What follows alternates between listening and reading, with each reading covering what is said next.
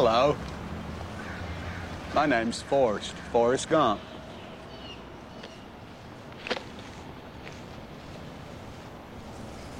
Do you want a chocolate?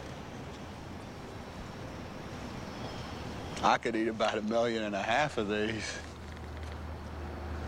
My mom always said life was like a box of chocolates. You never know what you're to get.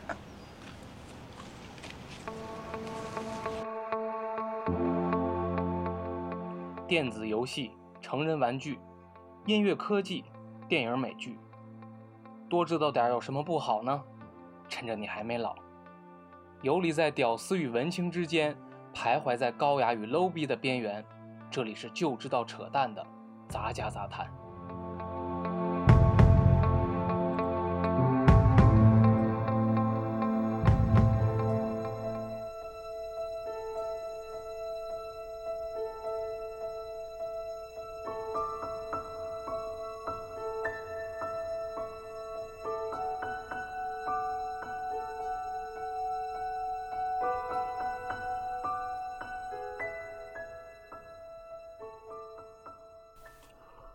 Hello，大家好，这里是就知道扯淡的杂家杂谈，我是主持人 Loser，欢迎大家收听最新一期的节目。哎，这个一转眼啊，这都立冬了，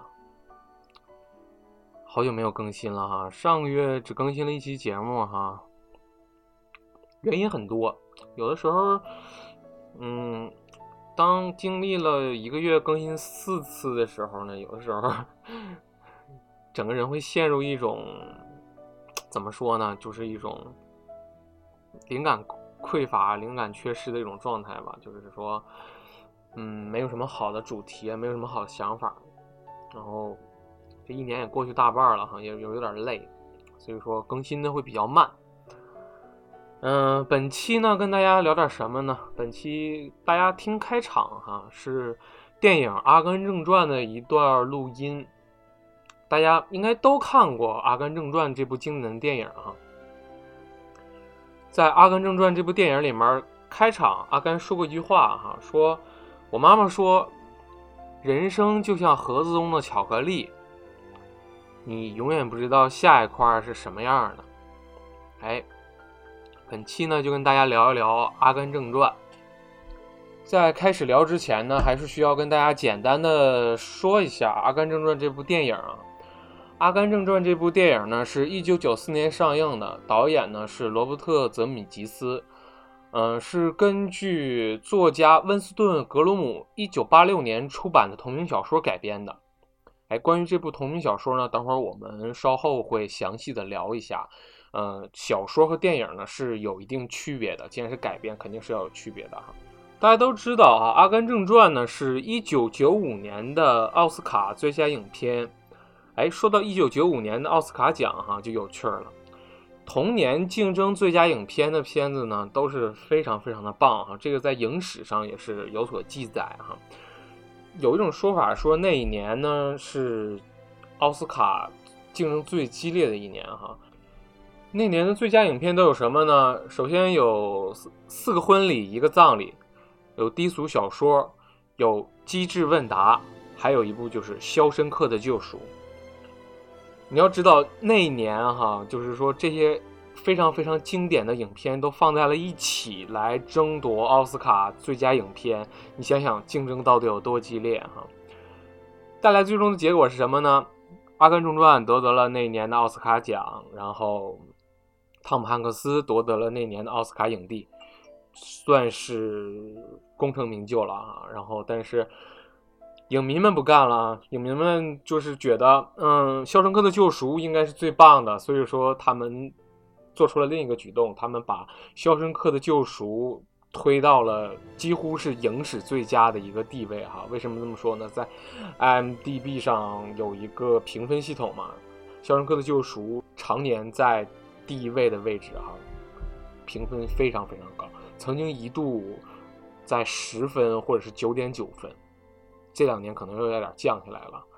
我们来掉回头说一下《阿甘正传》这部电影和这部小说哈。嗯，我想两个对照着聊哈，不想分开聊，因为这两部电影不是什么这两部电影，这个小说和电影哈，从本质上，嗯，看似是不太一样哈，但实际上内核内部的核心是一样的哈。我来慢慢的说，呃，我们看《阿甘正传》这部电影，有人认为它是一部励志电影，甚至很多的电影网站把它放在了励志电影那个分类。呃，这个分类其实个人认为是没有问题的哈。电影确实很励志，但是呢，我们回头看一下小说，小说呢却是一个彻头彻尾的讽刺小说。但是一个讽刺，一个励志，其实两个不太搭哈，没有什么划等号的。但是我们看内部核心呢，其实它就是通过《阿甘正传》这一个小人物来反映。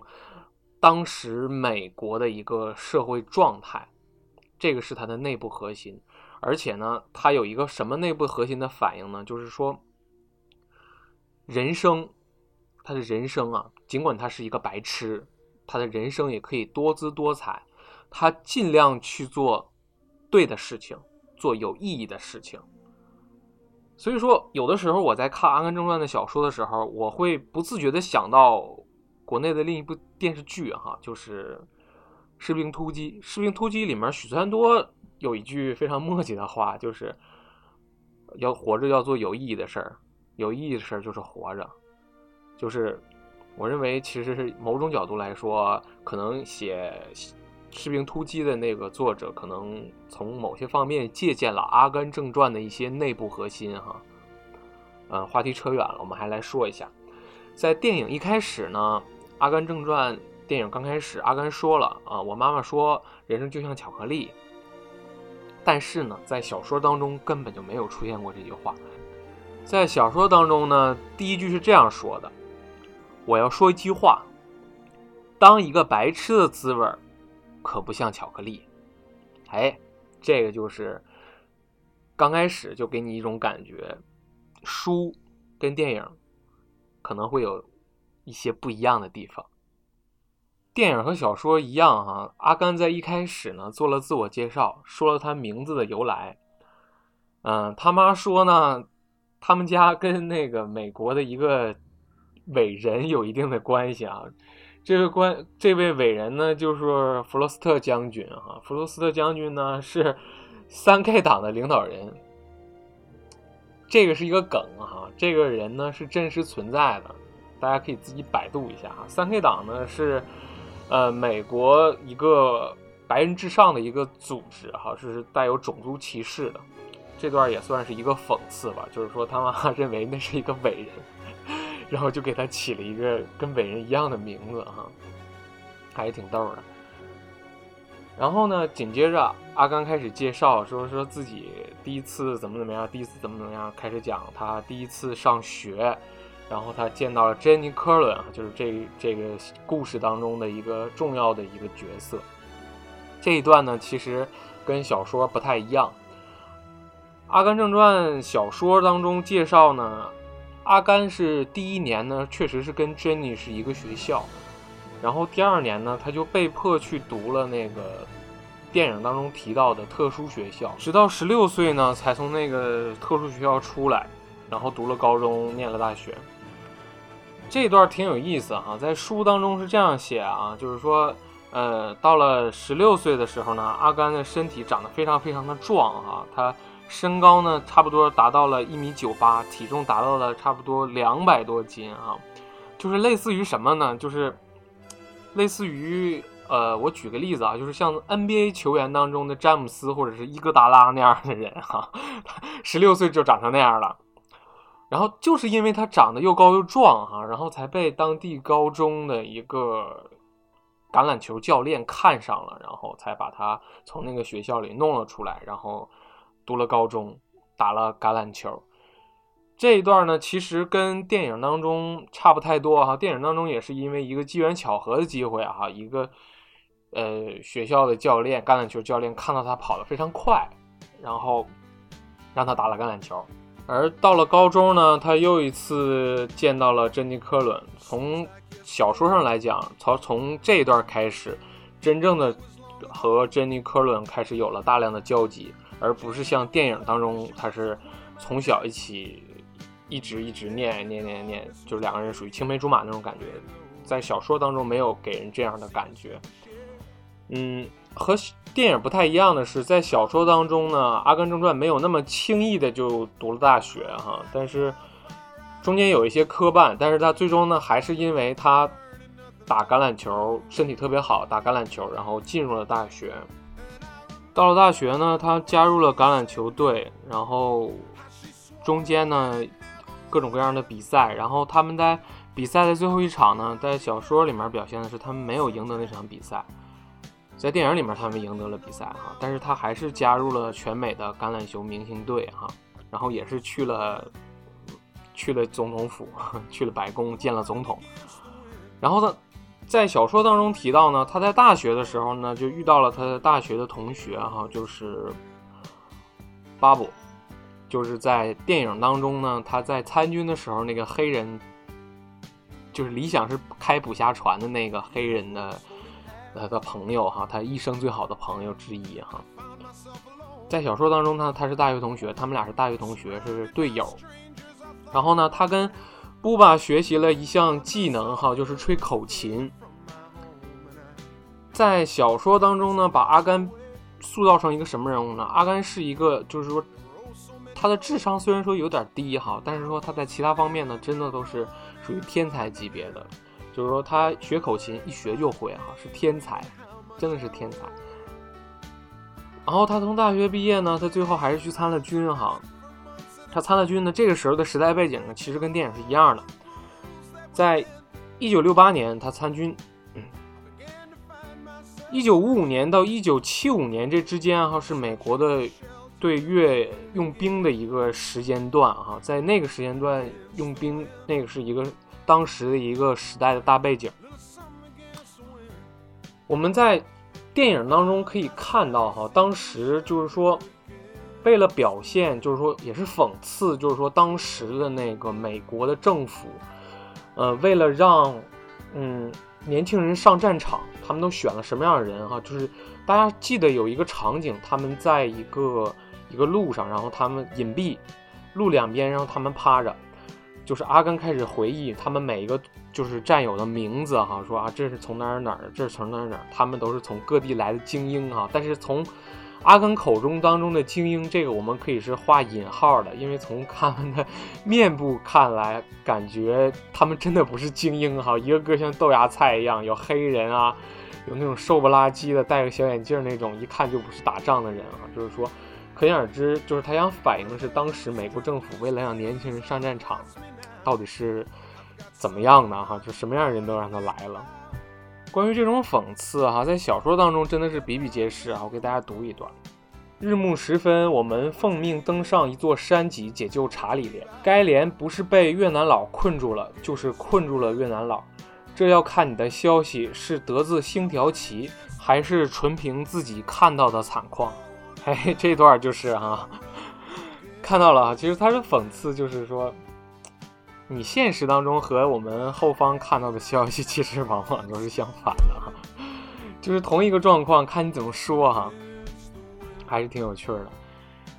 嗯，在那个这一段参军的历过程当中哈，阿甘就是说，他经历了其实跟电影差不多的场景哈，但是唯一不同的呢，就是他捕虾，他是跟越南的当地的一个一个。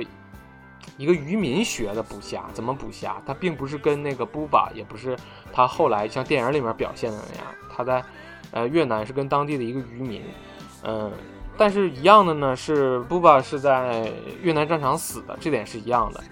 而有趣的是呢，在电影当中另一个重要的角色单中尉，在电影里面的表现和小说里面呢还是不太一样哈。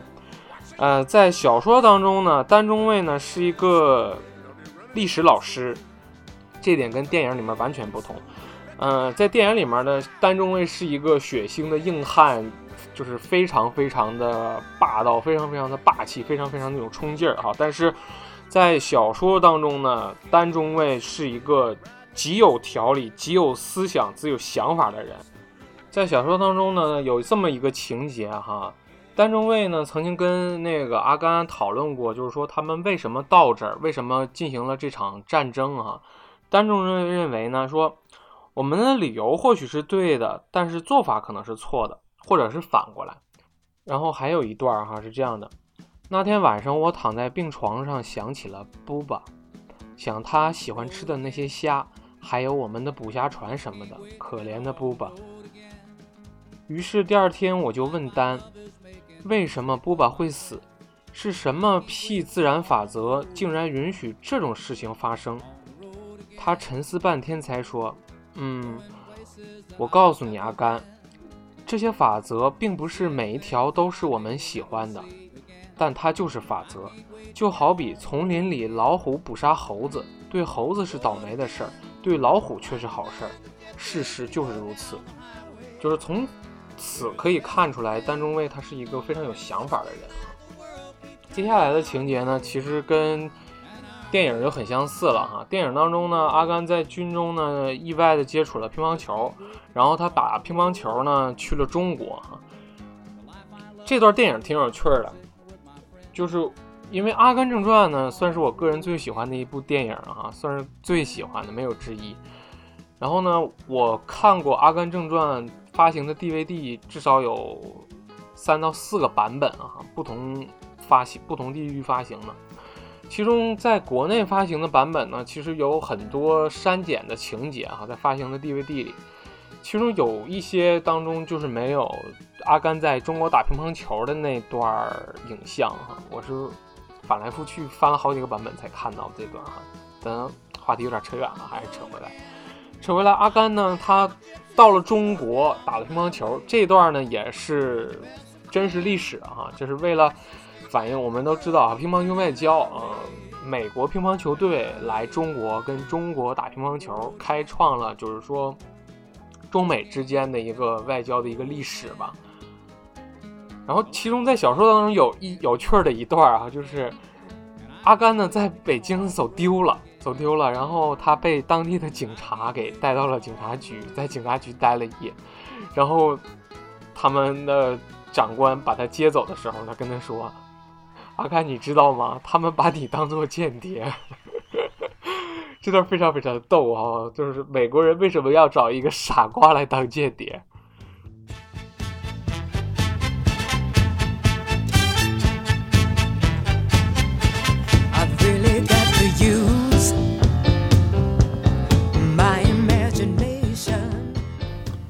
其实这一段哈，就是说电影和小说完全是乱的哈，完全是不一样的。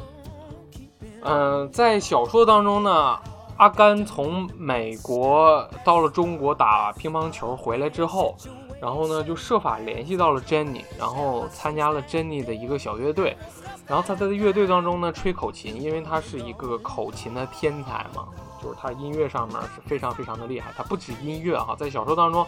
阿甘在音乐、文学、数学上都是一个非常非常的天才级的人物哈，尽管他是个傻瓜，这点非常非常奇怪。阿甘在这个乐队当中呢，担任口琴手，然后他后来又跟乐队的键盘和鼓手呢学习了键盘和打鼓，算是全能精通了。然后随着他们的表演呢越来越受人关注，哈，开始有唱片公司要给他们发唱片，然后他们越来越火，越来越火。然后阿甘呢，在这个时期呢，就是染上了一个不好的习惯，哈，他开始抽大麻。这个是小说当中的情节，哈，不是电影当中。电影当中，阿甘是一个正直的人物，连烟都不抽。然后呢，有。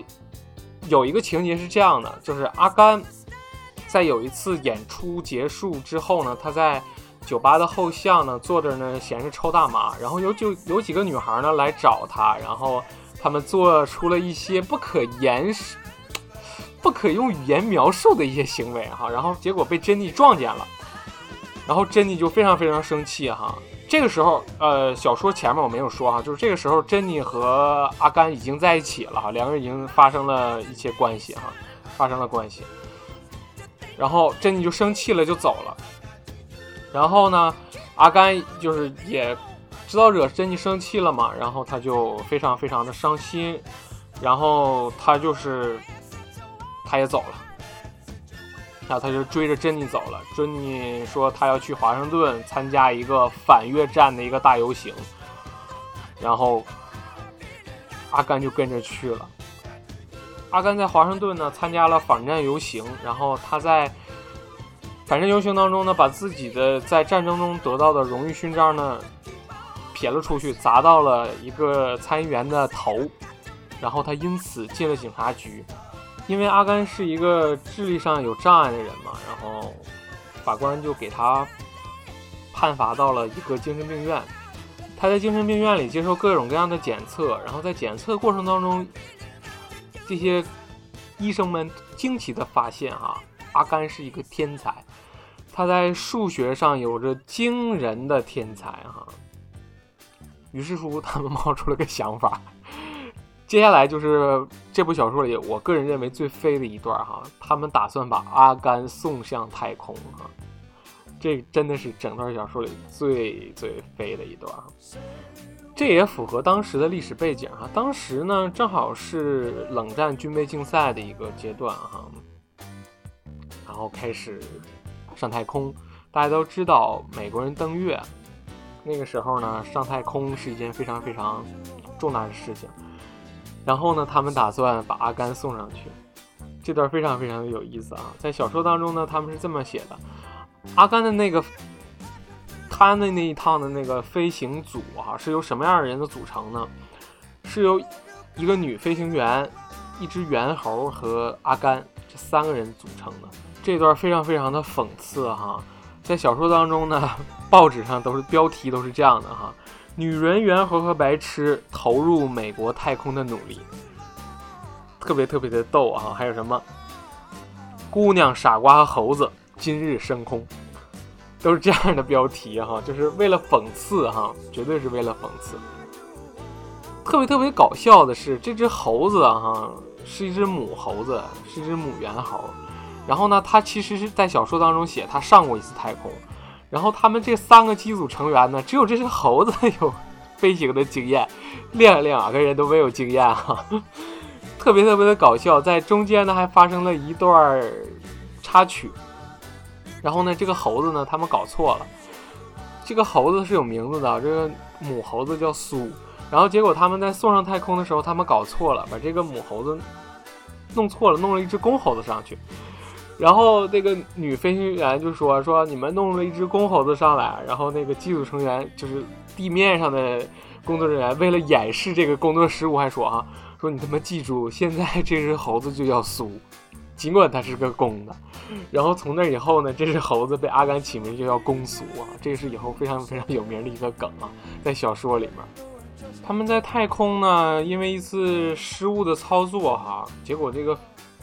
飞行器哈从太空上掉了下来，然后落到了非洲的新几内亚地区哈，然后他们在新几内亚呢算是结识吧，认识了一个当地的一个土著的酋长哈。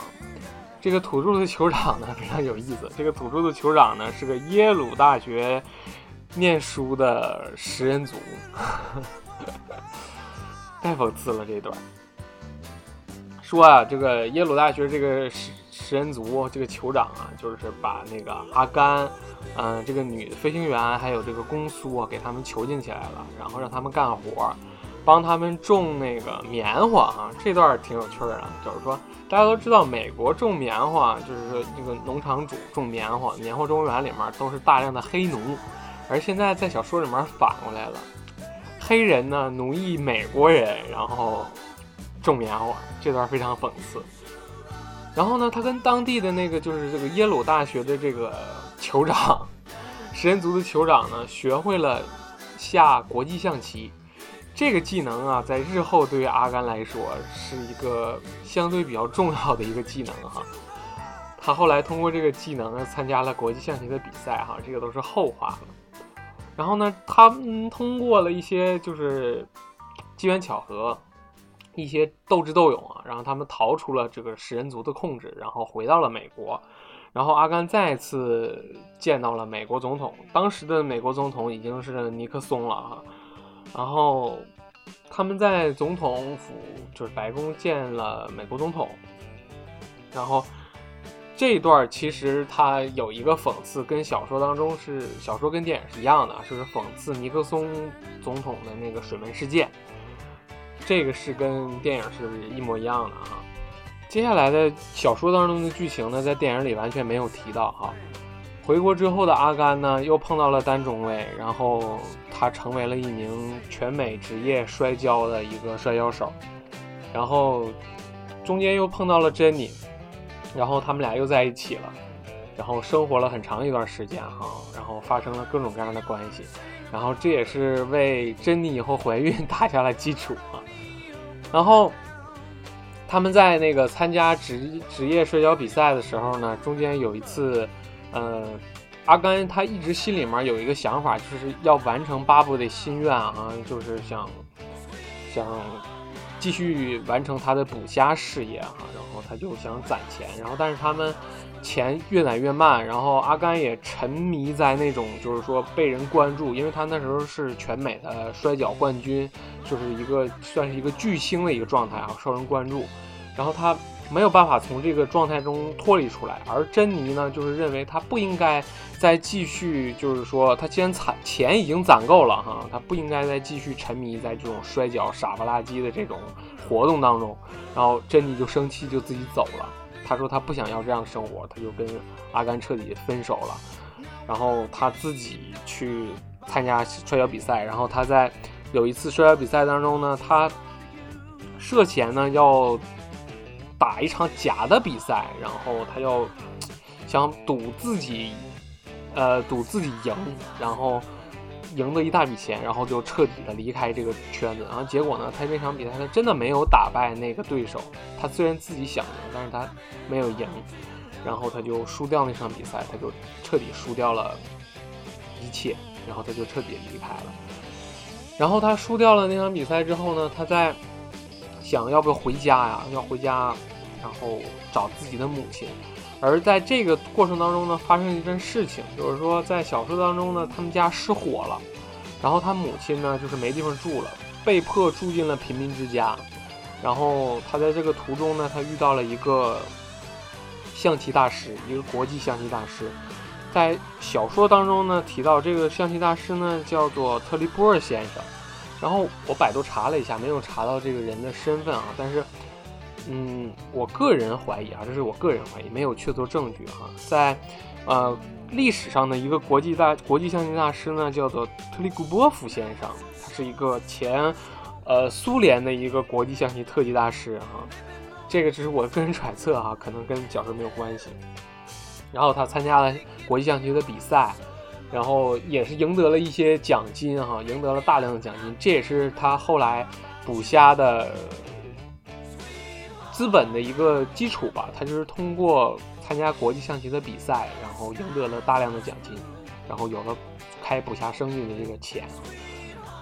中间有个小插曲，中间有个插曲呢，就是他参加那个象棋比赛的时候呢，嗯，途经了好莱坞，然后呢被好莱坞的一些导演呢发现，让他去参加一个电影，电影的演出哈。这个电影呢，他们要参加这个电影呢是。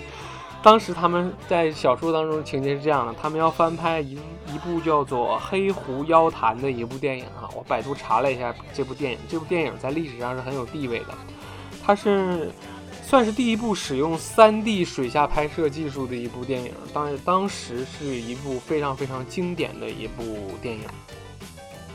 然后呢，他在这部电影当中呢，他跟他搭档的明星呢是拉卡尔维 e。拉卡尔维治是一个真实存在的好莱坞明星哈，她是当时好莱坞红极一时的好莱坞女星哈。而这个女星呢，跟我们之前提到的《肖申克的救赎》还是有一定渊源的。嗯，不知道大家有没有印象哈，在《肖申克的救赎》当中，主角在挖洞掩盖那个洞口的海报哈，那个海报最后一张哈，那张海报就是拉卡尔维治的海报。就是也算是这两个电影在某种程度上的一种交集。在小说当中呢，总之他就是带着自己在国际象棋比赛当中赢到的奖金，然后回到了他的家乡，然后开始了捕虾生意。然后跟小说不同的是，电影里面这段的表现呢，是他找到了丹中尉，让丹中尉来当他的大副，然后开始养养虾，然后但是刚开始不太顺利哈。但是小说里面不是这样表现的，小说里面是他从一开始养虾就非常非常的顺利哈，赚了大钱。然后后来呢，他带上了他的母亲，然后还有布巴的爸爸，然后还有所有人，几乎所有人，他认识的所有的朋友都来参加他的捕虾生意，然后一起赚钱。然后之后呢，他得到了一个消息啊，就是说珍妮结婚了。这段跟电影完全不一样。珍妮结婚了，然后他知道这个消息之后，阿甘是头一次开始感觉到非常失落，因为自己是一个傻瓜的身份。随着他的钱越来越多，哈，跟我们国内是一样的，就是说你一旦有钱了，你就想着从政。国外也是，比如说特朗普、川普上位，他不就是当了总统吗？是谁能想到，在《阿甘正传》这个小说里面也有类似的情节？我严重怀疑哈，这个小说现在放在现在哈看哈，就是有点讽刺川普。随着生意做大了，有人想让阿甘去当参议员，然后他们给的理由竟然非常非常的没有毛病哈。他们说说阿甘呢，你是前美式橄榄球的超级明星、战争英雄、知名太空人。然后还是两位美国总统的密友，说你这样的身份真的可以去当美国的参议员。然后结果，他们就真的让阿甘去当了参议员去竞选。然后在参议员的演讲当中，就是说他们让阿甘背一大段稿子，阿甘根本背不住啊。然后他在情急之下说出了小说当中最著名的一段台词，就是“我要尿尿”。这个台词在之前大量的出现哈，就是说这个小说最经典的台词就是这一句哈，我要尿尿。然后结果没有想到哈，就是说我要尿尿这个台词就是被大家就是觉得我操这句话太牛逼了，就是过度的解读了哈，就是让大家理解为什么有一种玩世不恭的感觉，就是被大家过度的解读了。就关于我要尿尿这个口号，突然让我想起了什么？让我想起了川普要在墨西哥建一个建一个围墙的那个口号。就是过度的解读，就带来了什么呢？带来了就是说，很多媒体，很多就是说群众就开始大量的去分析，就这段话的意思啊，就是说太有趣了。就整个这个那个时代跟现在其实。有的时候真的是差不太多哈，有很多时候你下意识的说出了一句话，只不过是因为他是在那个地位，他说出了那句话，而且就被下面大量的过度的解读。但是在小说当中，阿甘并没有真的去当参议员，没有竞选成功哈，因为媒体翻出了他大量的黑历史，比如说他参加过全美的职业摔跤比赛。他还在白宫对着总统脱下自己的裤子，露了屁股上的伤疤。这个电影里面也有表现啊，就是他因此就是竞选失败了嘛。然后随着有钱了，生活改变了，就是在小说当中，阿甘突然自己反思哈，就是说他没有办法再回到以前的生活了，他的生活一切都发生了改变，他的家庭事业都还是。也发生了改变，他没有办法再像以前像傻瓜一样那样的生活了。然后他开始决定要改变这一切，他就带着他那只猴子公苏走了。然后这个时候呢，他的家里面一切都安排妥当了，他把所有的事业都安排妥当了，然后他就开始流浪天涯，来了一场说走就走的旅行，带着公苏开始街头卖艺。由于我们前面刚刚提到，他是一个在音乐方面是一个天才嘛，他自己是会吹口琴、会打鼓、会键盘，他自己组了一个小乐队，然后开始开始在街头卖艺。然后在卖艺的过程当中呢，他遇到了丹中尉，然后又跟丹中尉呢一起，呃，卖艺的生活。然后后来呢，他又遇到了珍妮，然后遇到了珍妮，又遇到了珍妮的儿子。就像电影当中的情节一样，那个儿子是他的儿子，但是珍妮呢，跟电影里不一样，珍妮已经跟别人结了婚。在小说的结尾这段真的是非常非常的感人啊，就是说他们两个人就是开始回忆过去，开始回忆这么多年的种种的经历哈，感觉好像过眼云烟，好像一切都是梦幻泡影一样啊。跟小说不一样的是电影。电影给了我们一个非常完美的结局，又给了我一个不完美的结局。哈，他虽然说跟珍妮结婚了，但是珍妮病死了。但是小说当中给了我们一个看似不完美却又完美的结局，就是珍妮没有跟阿甘结婚，但是珍妮并没有病死。其实这两个关系哪个更好的选择，其实我也没有办法判断啊，真的就是看你的内心，你是想怎么去体味这件事情。当然最后啊，阿甘还是把自己在那个捕虾生意上的大半大部分的钱都给了珍妮和他的儿子，让他的儿子上大学，以后衣食无忧。这段是跟是是跟电影是一样的。时间差不多了哈，我用《阿甘正传》结尾最后一段来做本期的结尾哈。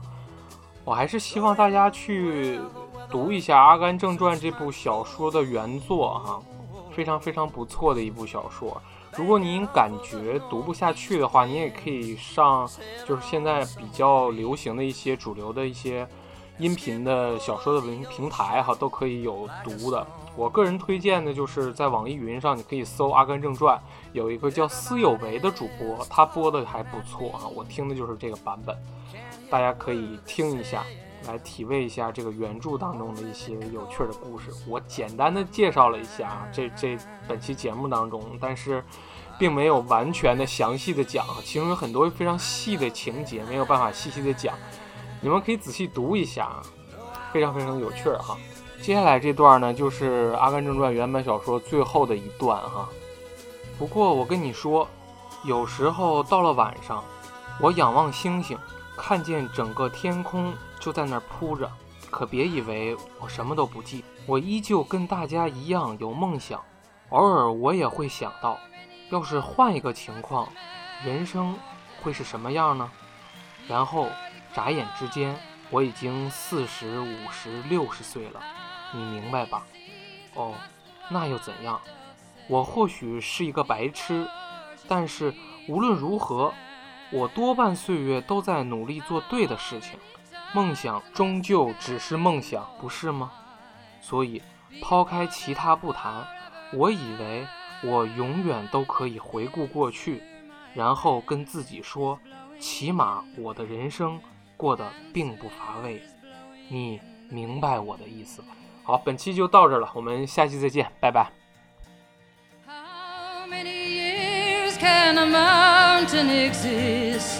Before it's washed to the sea. How many years must some people exist before they're allowed to be free? And how many times can a man turn his head and pretend that he just doesn't see the answer? The answer, my friends, is blowing in the wind. The answer is blowing in the wind. How many times can a man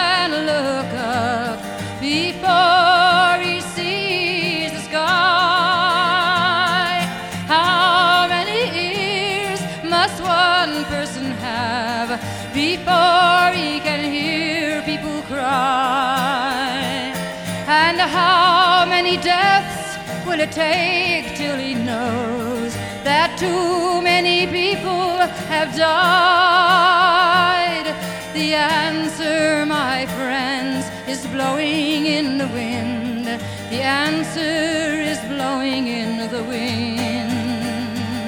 Oh, the answer, my friends, is blowing in the wind. The answer is blowing in the wind.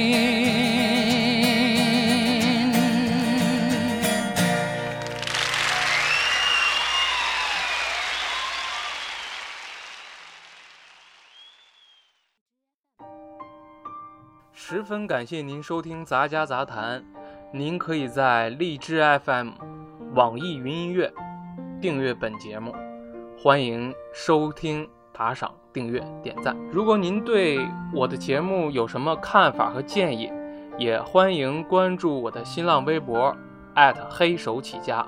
谢谢您的支持，我们下期再见，拜拜。